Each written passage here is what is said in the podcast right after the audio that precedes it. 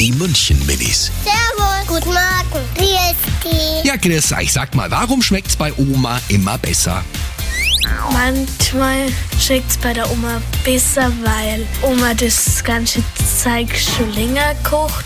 Die Omas, die kennen einfach immer viel besser kochen. Oder auch wenn ich bei einer Freundin bin, da schmeckt es auch mal viel besser als daheim. Von unserer Oma, die Oma, die hat auch schon gut kochen können. Und dann hat die Oma von uns heute das auch gelernt. Die München Minis. Jeden Morgen beim Wetterhuber und der Morgencrew um kurz vor halb sieben.